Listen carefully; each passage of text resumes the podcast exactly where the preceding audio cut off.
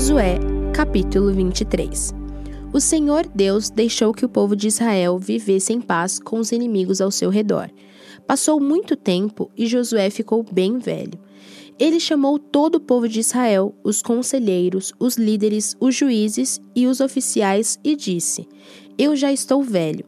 Vocês viram tudo que o Senhor, nosso Deus, fez com todas essas nações por causa de vocês.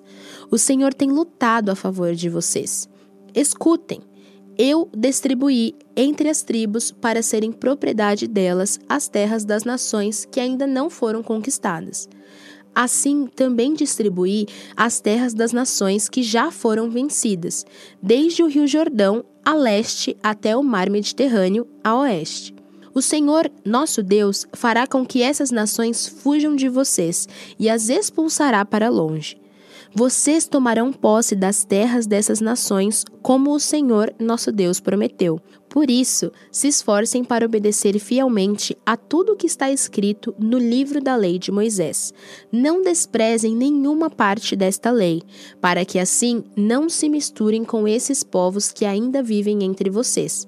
Também não falem os nomes dos seus deuses, nem jurem por eles, não os adorem, nem se curvem diante deles. Fiquem ligados a Deus, o Senhor, como vocês têm ficado até agora. O Senhor expulsou povos grandes e fortes para longe, e até agora ninguém conseguiu resistir a vocês.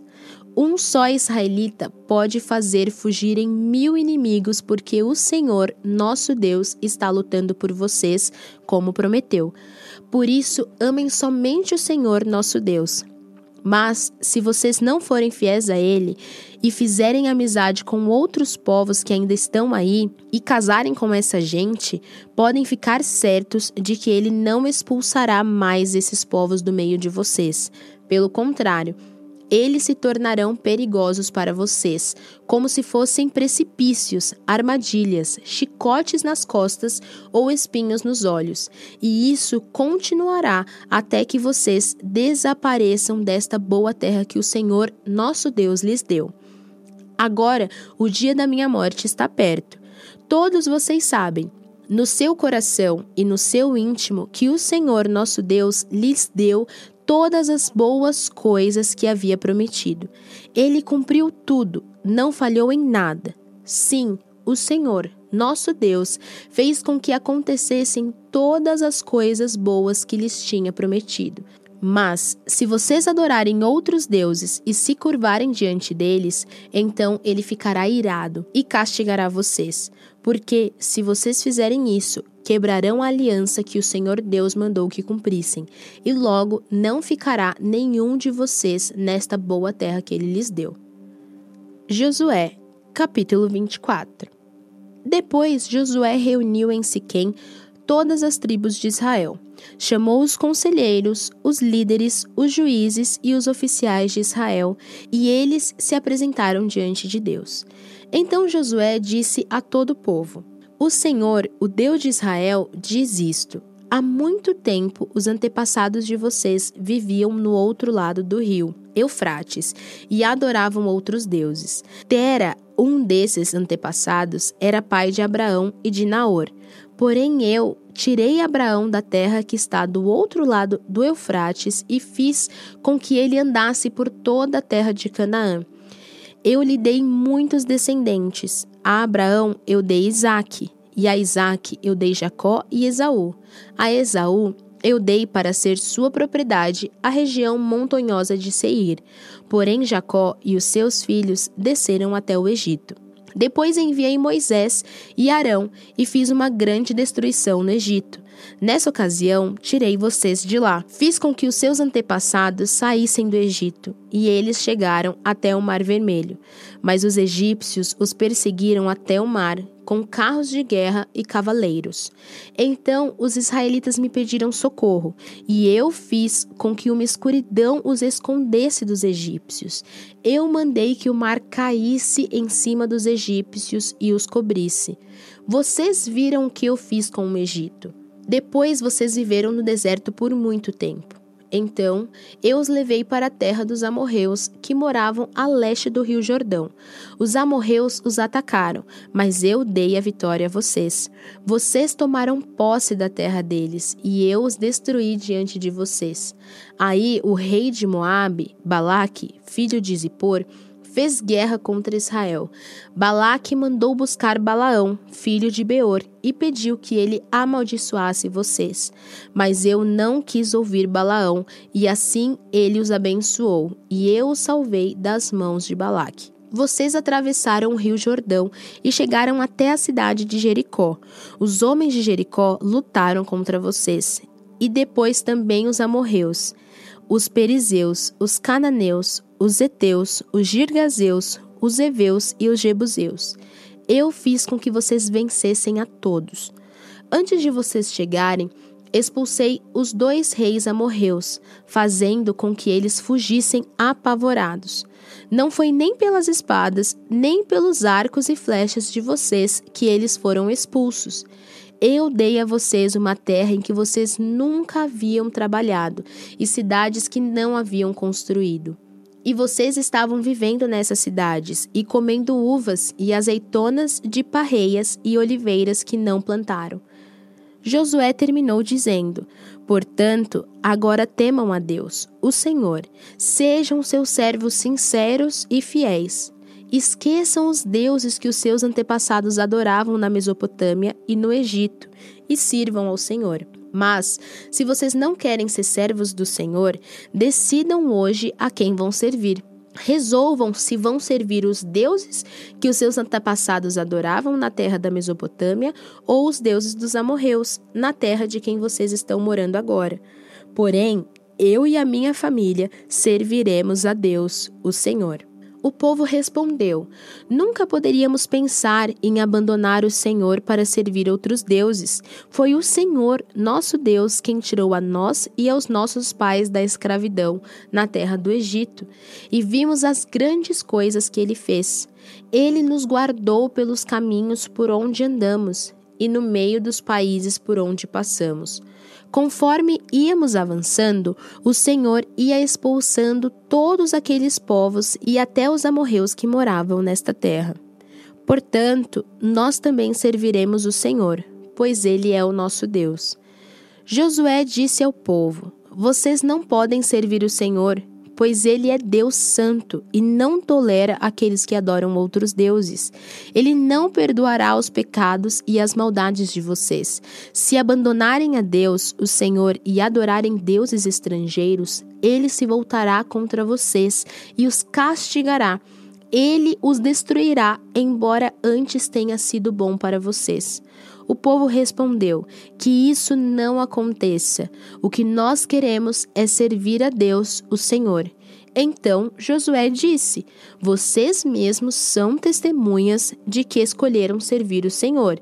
Sim, somos testemunha, responderam eles. E Josué continuou: Então, joguem fora os deuses estrangeiros que estão com vocês e prometam que serão fiéis ao Senhor, o Deus de Israel. O povo disse a Josué: Serviremos o Senhor, nosso Deus, e obedeceremos aos seus mandamentos. Assim, naquele dia, Josué fez um acordo para o povo e ali em Siquém lhes deu leis e regulamentos. Josué os escreveu no livro da lei de Deus em seguida, pegou uma grande pedra e a colocou ali debaixo da árvore sagrada, no lugar onde adoravam a Deus, o Senhor, e disse a todo o povo: Olhem para esta pedra, ela será nossa testemunha. Ela ouviu todas as palavras que o Senhor nos tem falado, e também será testemunha contra vocês, para evitar que abandonem ao seu Deus. Então Josué mandou o povo embora cada um para sua propriedade. Depois disso, com a idade de 110 anos, morreu Josué, filho de Num, o servo do Senhor. Ele foi sepultado na sua propriedade em Timate-Sera, na região montanhosa de Efraim, no lado norte do Monte Gaás. O povo de Israel serviu a Deus, o Senhor, enquanto Josué viveu.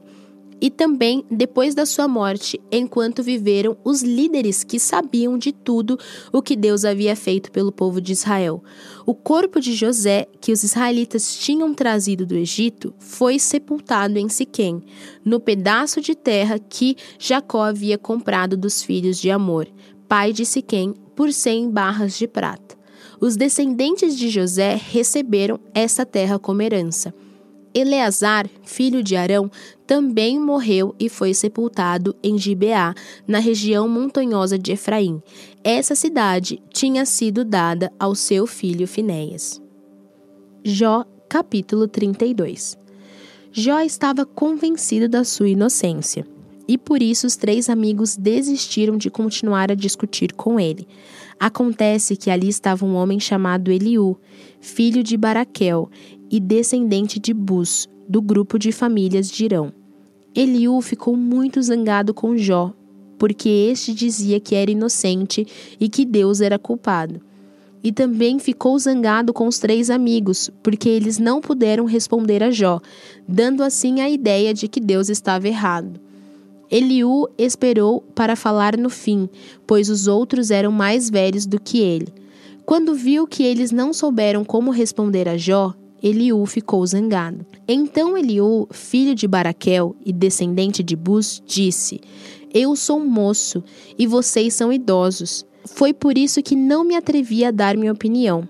Pensei assim: que fale a voz da experiência, que os muitos anos mostrem a sua sabedoria.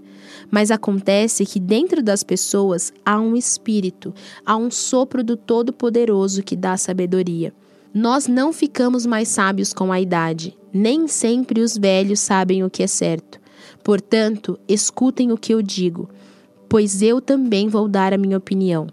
Esperei que vocês falassem e escutei as suas razões.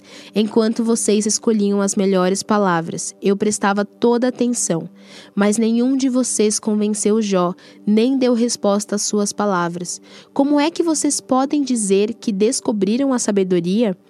É Deus e não um ser humano quem terá de dar a resposta a Jó. Eu nunca teria respondido como vocês, mas Jó estava falando com vocês e não comigo. Jó, estes três estão derrotados e não têm mais palavras para continuar a discutir.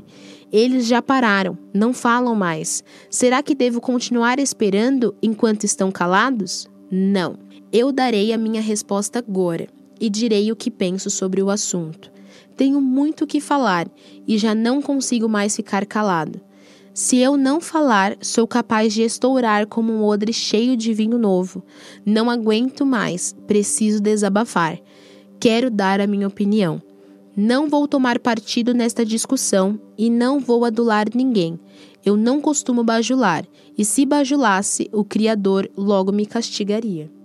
Atos capítulo 15 Alguns homens foram da região da Judéia para a cidade de Antioquia e começaram a ensinar aos irmãos que eles não poderiam ser salvos se não fossem circuncidados, como manda a lei de Moisés. Paulo e Barnabé não concordaram e tiveram uma discussão muito forte com eles a respeito disso. Aí foi resolvido que Paulo e Barnabé e mais alguns irmãos fossem para Jerusalém a fim de estudar esse assunto com os apóstolos e os presbíteros da igreja. Então a igreja de Antioquia mandou que eles fossem. Eles passaram pelas regiões da Fenícia e da Samaria, contando como os não-judeus estavam se convertendo a Deus.